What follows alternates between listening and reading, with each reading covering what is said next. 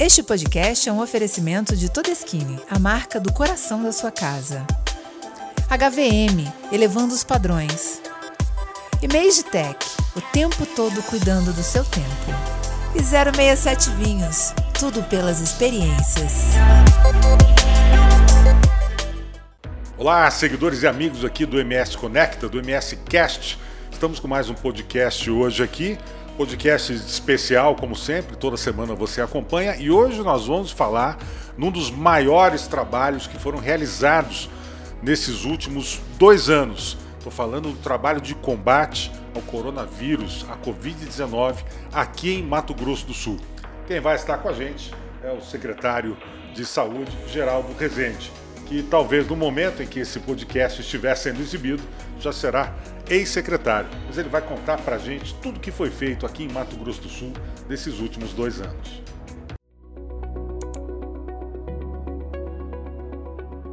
Aqui é o Og Ibrahim e este é o MS Cast, o podcast do MS Conecta para você salvar na sua playlist. Fique antenado com tudo o que acontece por aí.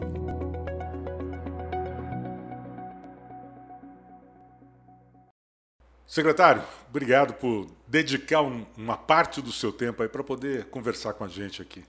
Eu que agradeço essa oportunidade. É uma forma que a gente vai ter de prestar contas à sociedade do trabalho feito pela nossa equipe e por todas as equipes de saúde dos 79 municípios do Mato Grosso do Sul. Bacana. Bom, a gente está, como o nosso podcast é gravado hoje, né? É, Sexta-feira, dia 25 de março, é, Geraldo Rezende ainda é o secretário né, de Saúde do Estado de Mato Grosso do Sul.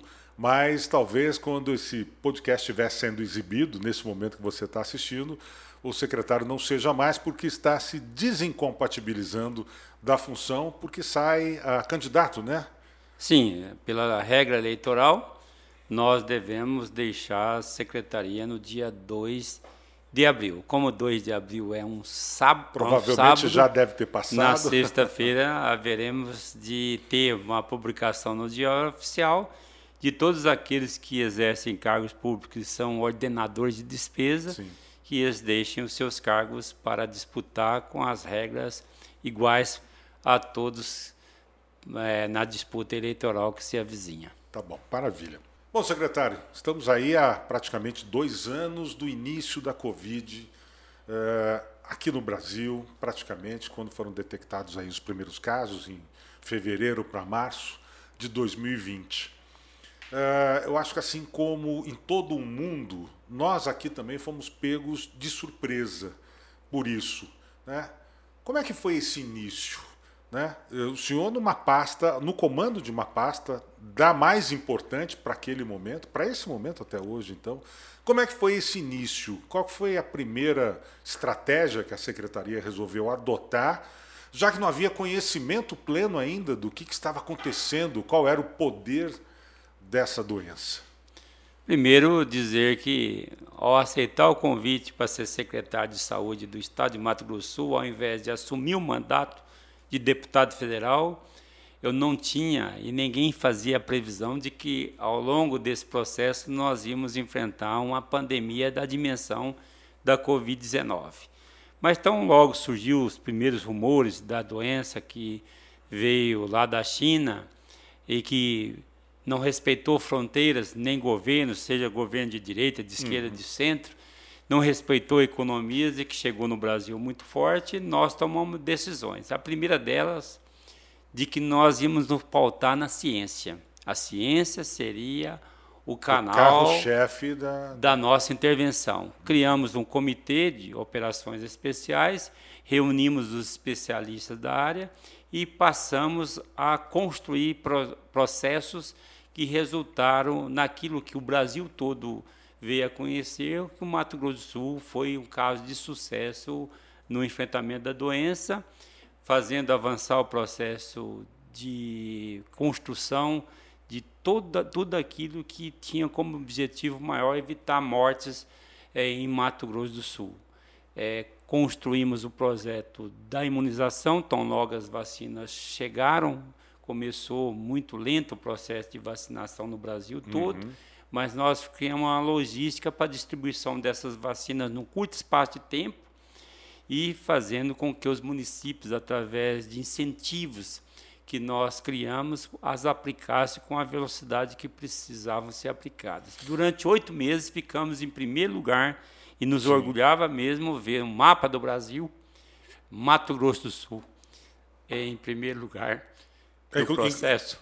Inclusive no início da imunização. Somos, é, inclusive no início nós somos um dos estados com o menor número, né? Durante muito tempo nós caminhamos ainda como o primeiro, ali pelo menos entre os primeiros estados, com o menor número de contaminações. Né? Sim, isso porque a doença chegou tardiamente. Ela no Brasil, ela se comportou como se comportou em alguns países da uhum. Europa, ou seja, em alguns, mais tarde, né? Em alguns eles, elas chegaram mais precoce e depois ela chegou mais precoce, e em outros é, mais tardiamente. Mas nós nos preparamos para poder fazer com que aqui nós tivéssemos é, um menor número de perdas daquilo que para nós era muito grave, que é a perda das vidas das pessoas aqui. Uhum. Então, fizemos todo o esforço, construímos uma unidade que faltou a nível nacional, nós construímos uma unidade com prefeitos e prefeitas, com secretários e secretárias, a logística de distribuição da vacina, da montagem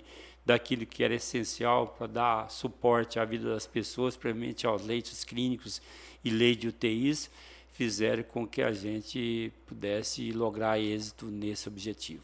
Secretário, é... houve um temor muito grande no início, até pelo próprio desconhecimento né, sobre a Covid, que era o nosso sistema de saúde ele não está preparado, não estava preparado para receber uma pandemia né, como essa. Esse era o maior temor, né, de deixar aí muita gente né, buscar o sistema de saúde. É, o senhor tinha esse temor? O maior temor aqui de Mato Grosso do Sul era realmente essa falta de, de, de estrutura né, que nós não tínhamos na época para poder atender um grande número de pessoas?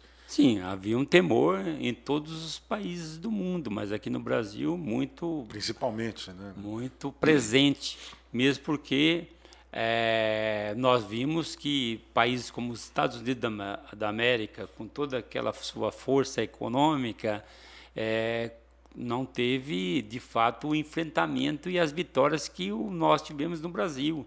Apesar de alguns erros de encaminhamentos, mas o SUS, com todas as suas debilidades, o Sistema Único de Saúde do Brasil deu uma resposta efetiva. Acho que funcionou bem. E, e, e, aqui no Mato Grosso do Sul, nós tivemos ele como referencial. O nosso hospital, o Hospital Regional do uhum. Mato Grosso do Sul, é, foi o hospital de referência e construímos aí, em parceria com os municípios uma estrutura que pudesse ofertar a cada cidadão ou a cada cidadã do Mato Grosso do Sul, pelo menos a possibilidade de ter um acesso a um leito clínico e a uma lei de UTI.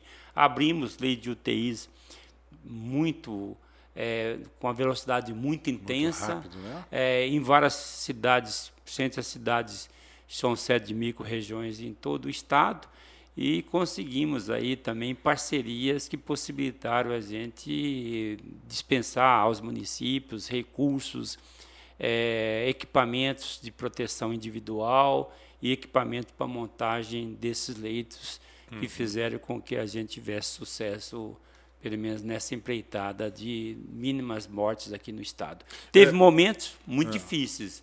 Em junho do ano de 2021, 20. A 21. 2021. Quer dizer, um ano depois, um ano é, pouco depois. Quase um ano depois, onde nós tivemos uma curva muito grande aqui, tivemos uma Sim. onda muito forte, nós tivemos que recorrer à ajuda de outros estados, já que aqui nos faltou lei de UTIs e nós tínhamos feito esse compromisso.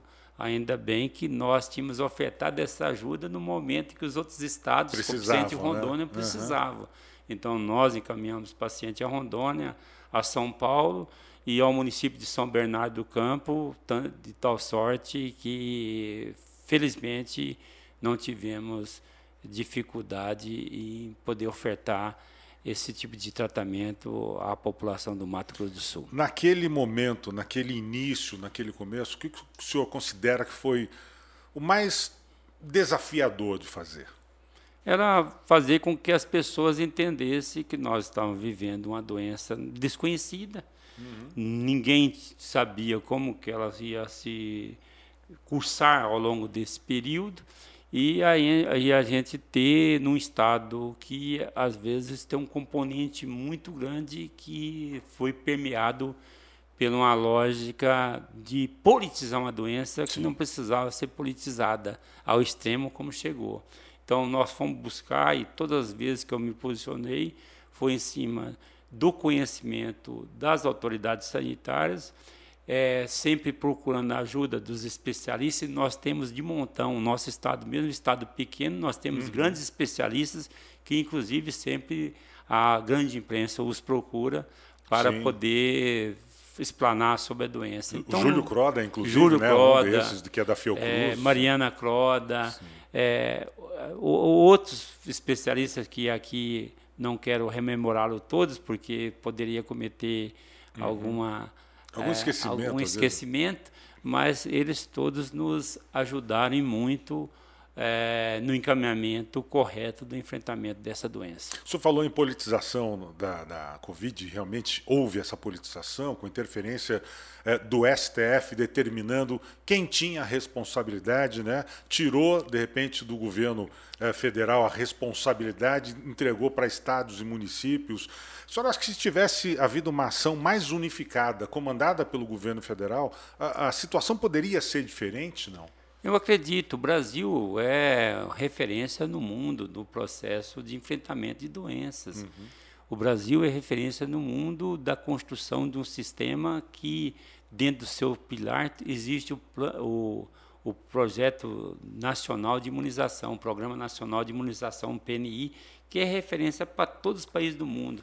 Mas no combate à pandemia, infelizmente, houve muitas é, intervenções de autoridades não sanitárias, ou seja, de autoridades não da área de saúde, que fizeram com que a gente tivesse atrasos em processos que fomos exemplo para o mundo todo em épocas passadas. Então, acredito que ela nos ofertou esse exemplo da unidade que faltou a nível nacional, nós construímos em Mato Grosso do Sul.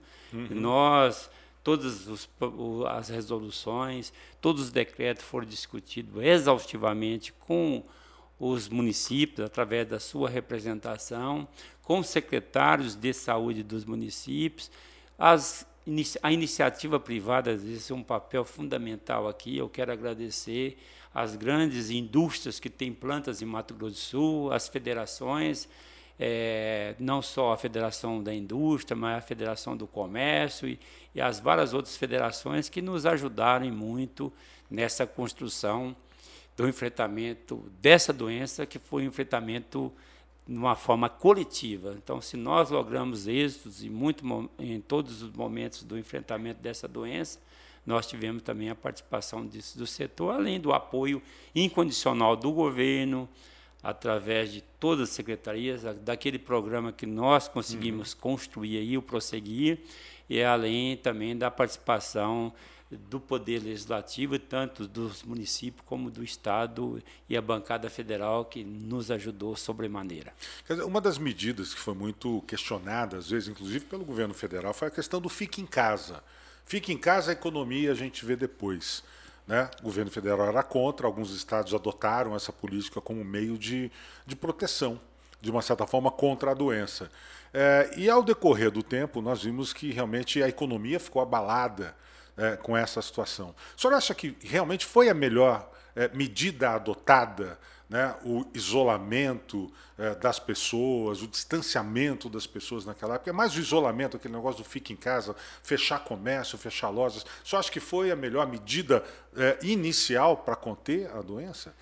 Eu entendo que sim. Eu acho que as medidas que nós tomamos lá no início do enfrentamento da doença, baseado na ciência, ela foi exitosa no sentido do alcance das marcas que Mato Grosso do Sul alcançou. Uhum. E nosso Estado, felizmente, essa punjância, as reformas que foram feitas no Estado proporcionaram o retorno agora das atividades econômicas num patamar muito superior ao que nós tínhamos antes da pandemia. Eu vejo o exemplo de Bonito. A cidade de Bonito hoje tem muito mais turismo muito mais presença do turismo do que tinha antes da pandemia. Essa é a visão que eles colocam lá. Se nós fizemos esse enfrentamento e tivemos alguns setores que tiveram abalos, como o setor principalmente de da, eventos, de, eventos, de turismo também, noturna, vida noturna. É, restaurantes, eles todos compreenderam e, e aqueles que até então faziam críticas lá no passado, hoje eles são é, unânimes em poder manifestar que foram acertadas as medidas que nós tomamos. Uhum. É, hoje, por exemplo, se nós tivéssemos uma nova é, fase, uma nova, um novo pico da Covid, já, já terminando, as, que, a, as cepas que estão vindo estão hoje muito mais amenas, né? não passam agora, nesse momento, realmente de uma gripezinha. Mas é, se nós tivermos um pico de Covid e tal, o senhor acha que essa ainda seria a melhor saída hoje? Não, acredito que nós tivemos outras variáveis hoje. Nós conseguimos imunizar com muita velocidade, fomos o primeiro estado a atingir a chamada imunidade coletiva, quando uhum. a gente conseguiu isso em agosto do ano passado, agosto, setembro, outros estados só foram chegar a esse Sim, patamar em novembro, antes, né? dezembro né? e alguns até no início desse ano a gente tem hoje outras variáveis que a gente precisa é, nos inteirar para poder tomar medidas. Eu acredito e torço para que essa Pra, primeiro, para que não haja nenhuma variante nova. É, Segundo, que nós não temos que enfrentar nenhuma onda nova se nós não tivermos outra variante. E que nós possamos prosseguir nessa caminhar que nós fizemos, inclusive buscando setores que são ainda refratários ao uso da vacina, enfrentar os anti-vacina, enfrentar os negacionistas para que uhum. a gente avance cada vez mais em proteger a nossa população agora que nós estamos na quarta dose. O Mato Grosso do Sul é o estado pioneiro em usar a quarta dose, naqueles que já tomaram a terceira dose, para evitar mortes que estão acontecendo ainda, mesmo em pequena pequena escala, escala né? E apenas em pessoas com realmente com problemas, com comorbidades, com histórico. E, muitas e pessoas que não tomaram vacina, os que fizeram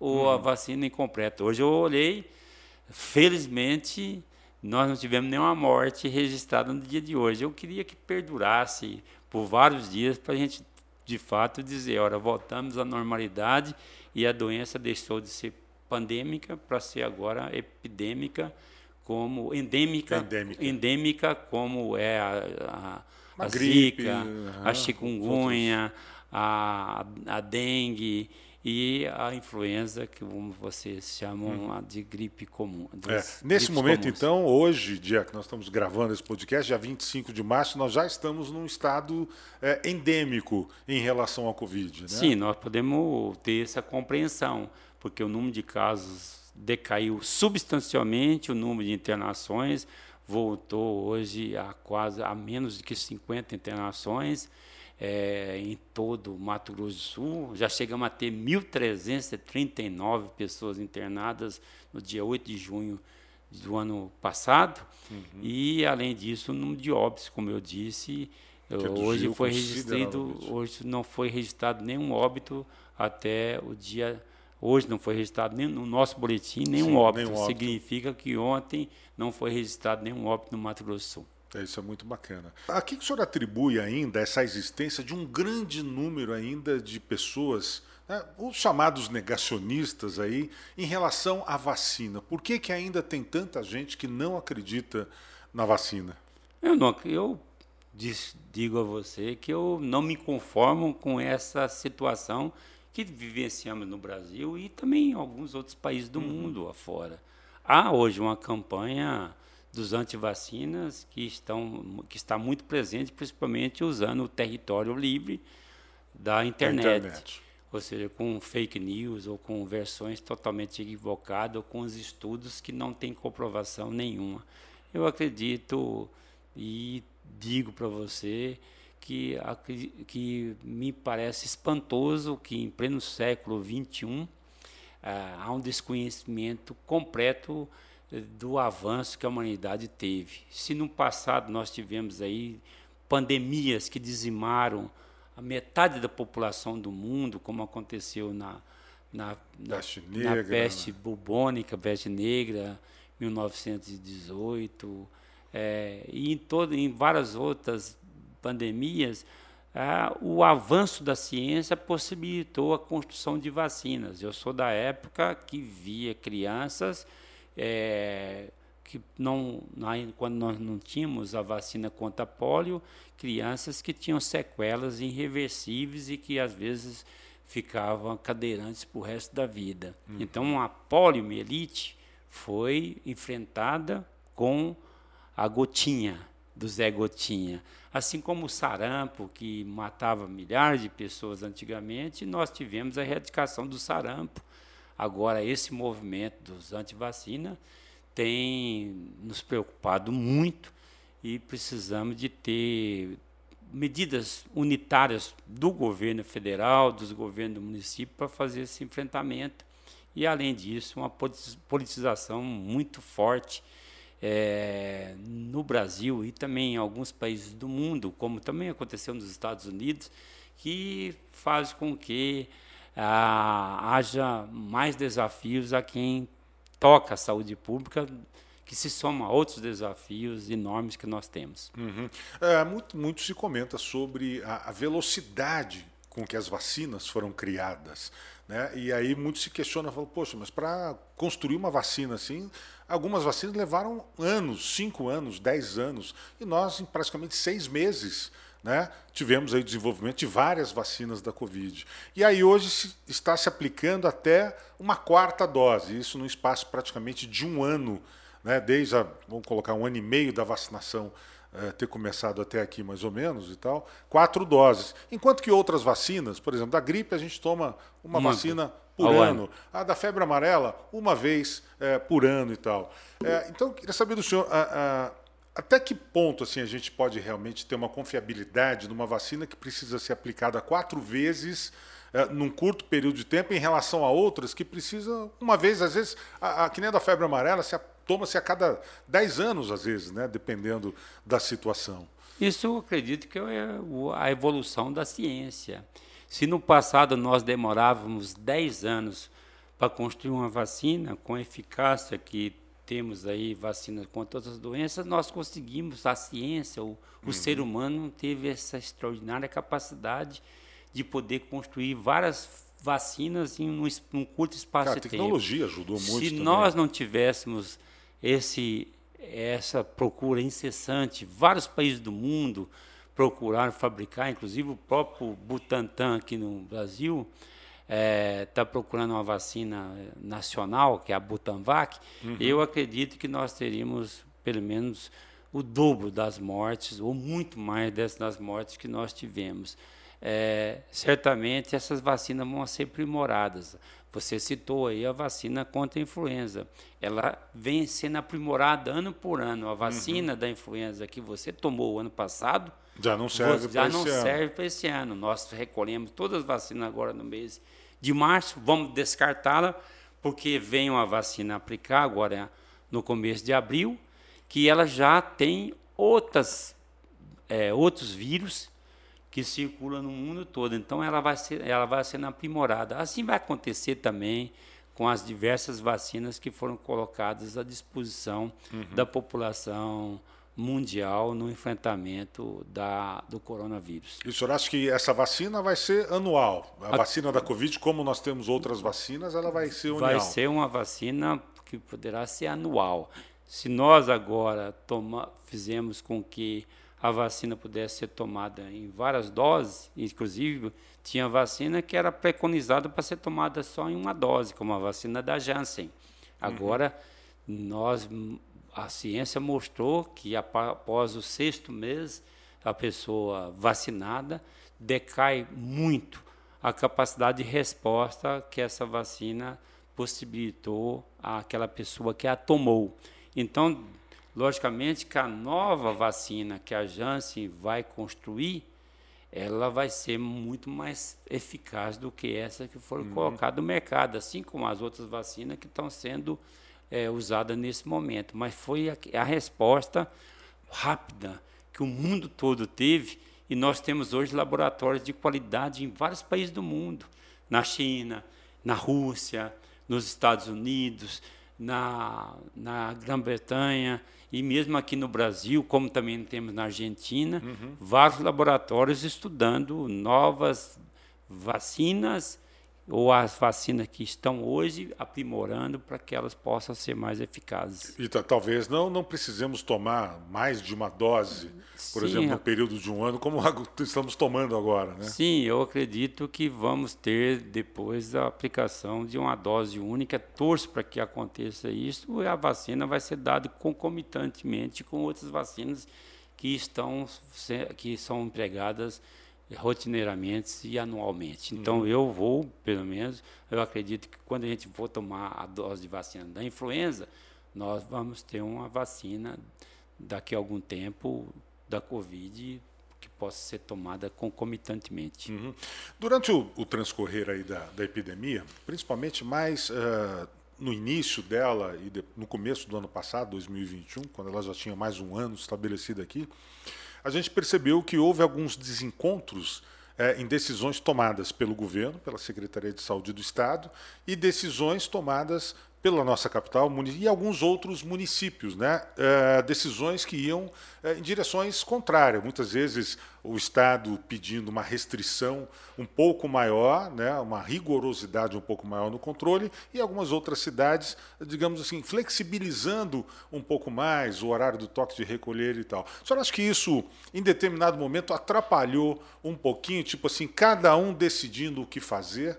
É, nesse momento? Acho que foram raras as ocasiões que tivemos esses desacertos. Uhum. Ou seja, a ótica que o Estado imprimia, diferente da ótica da capital ou de algum outro município. Mas todas as vezes, 99% das decisões tomadas foram é, decisões coletivas e que valeram para todos os 79 municípios do Estado.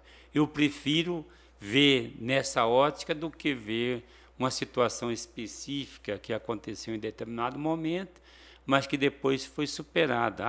Recentemente nós tivemos aí a questão da máscara. Da máscara. O, o Estado, Estado, liberou, liberou e o município um retardou um pouco.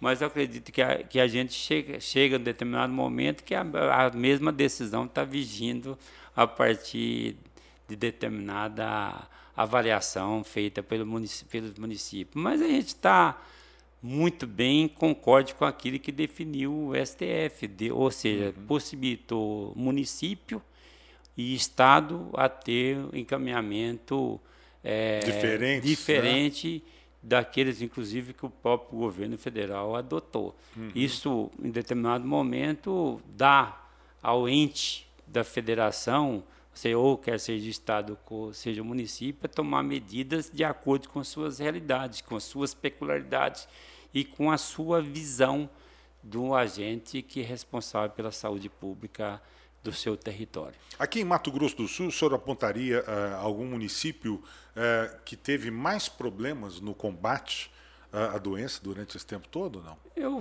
sou daqueles que avaliam que todos os 79 municípios foram generosos, exitosos no enfrentamento da vacina. A gente sabe que tem município que tem uma maior dificuldade, até, até pelas circunstâncias geográficas que tem. Tem município que tem distrito a 200, 300 quilômetros uhum. da sede da cidade.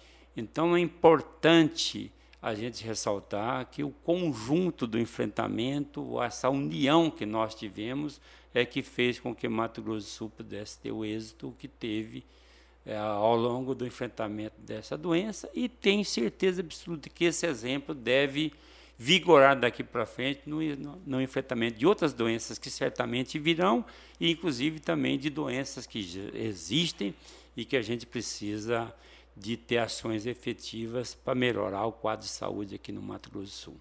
O senhor sabe precisar hoje exatamente quanto que o Estado recebeu de recursos para o combate à Covid-19 e aonde, é, mais ou menos, é, qual foi é, o setor onde esse dinheiro foi mais investido para esse combate?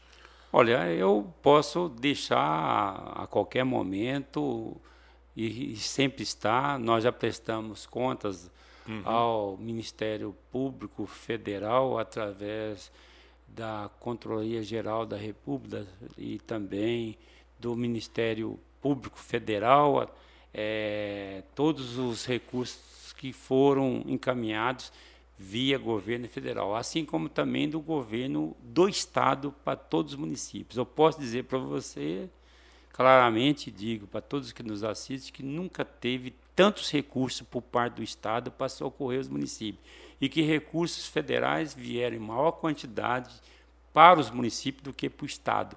O estado recebeu um valor menor do que a própria capital Campo Grande. Ah, esse dinheiro não era, não vinha para o estado e depois era distribuído? Foi repasse direto? Não, teve muitos repasses que vieram direto para os municípios, assim como teve repasses que vieram direto para as instituições hospitalares. Mas nós prestamos contas ao Ministério Público Federal e a todos os órgãos de controle, porque é uma fiscalização rigorosa e houve determinado momento que a politização da doença foi tão intensa que todos os estados foram é, instados a responderem acerca do uso por vários órgãos de controle e nós fizemos isso com toda a clareza e com toda a, a lisura que precisa termos enquanto homens públicos.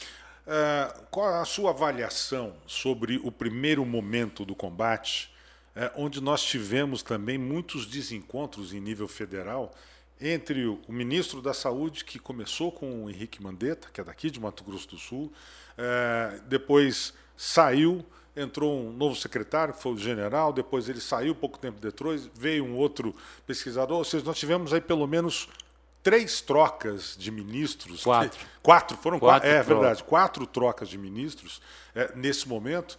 Eu acho que isso deve ter atrapalhado um pouco no início o combate. Como é que é a sua avaliação sobre isso? Minha avaliação é que houve desacertos, mas que certamente a gente tem que poder, através desses exemplos, entender que o Ministério da Saúde precisa de ser o norte, precisa de ser, de fato, a, o ente que dá as diretrizes no enfrentamento não só dessa doença, como de outras doenças. Tivemos aí logicamente, a mudança de ministro, com visões totalmente diferentes, e a própria intervenção de autoridades não da área de saúde no Ministério de, da Saúde fez uhum. com que a gente tivesse alguns atrasos, principalmente no processo de imunização. Nós atrasamos e, e logicamente, esse atraso fez com que a gente perdesse vidas e para nós vidas são preciosas.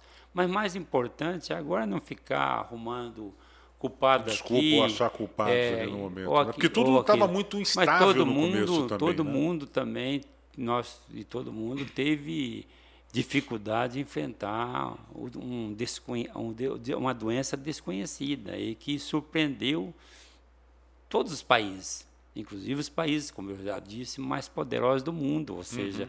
ela fez muito estrago, não só em vidas na área de saúde, principalmente né, perde vidas em países poderosos, como a Alemanha, como a Grã-Bretanha, a Inglaterra, Grã-Bretanha, e como a Itália, assim como nos próprios Estados Unidos.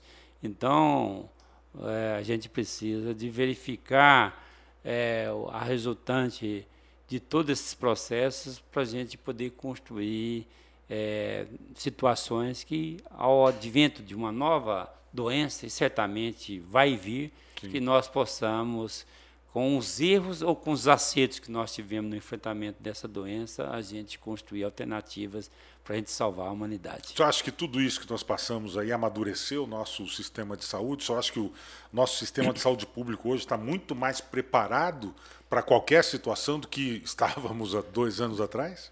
Eu posso dizer para você que pelo menos o povo brasileiro conheceu um sistema de saúde que para muitos era desconhecido.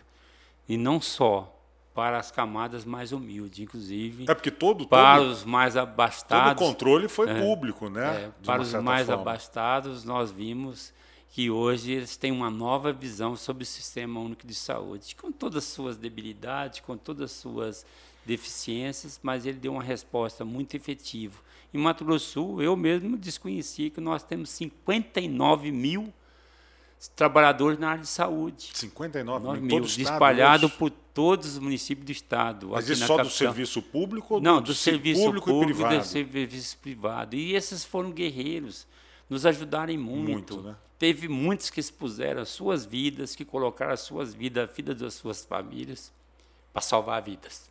Mesmo eleito é, para a Câmara Federal, né, só vai tentar a, a, a vaga de novo como deputado federal. Mesmo eleito para a Câmara, se receber um novo convite para comandar novamente, independente do governador, a pasta da saúde aqui, o senhor aceitaria?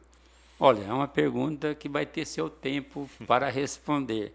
Eu acredito que nós fizemos muito, demos encaminhamento a várias demandas na área de saúde e acredito que aquele que vier me suceder vai dar prosseguimento a esse trabalho.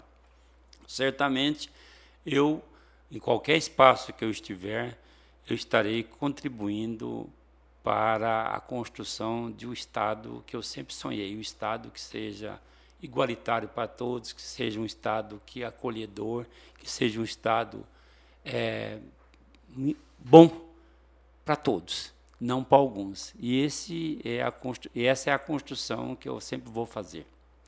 Então, muito obrigado. Agora, ex-secretário Geraldo Rezende ex-secretário de Saúde do Estado. É, sucesso na sua campanha, parabéns pelo trabalho realizado aqui na, à frente à pasta da saúde em Mato Grosso do Sul e esperamos que a gente não tenha que enfrentar isso de novo, novamente. Obrigado pela oportunidade de poder bater esse papo aqui no MSCast. Muito obrigado a você e sempre me colocando à disposição. A todos vocês. Muito obrigado. Um abraço, gente. Semana que vem tem mais MSCast para você. Não se esqueça.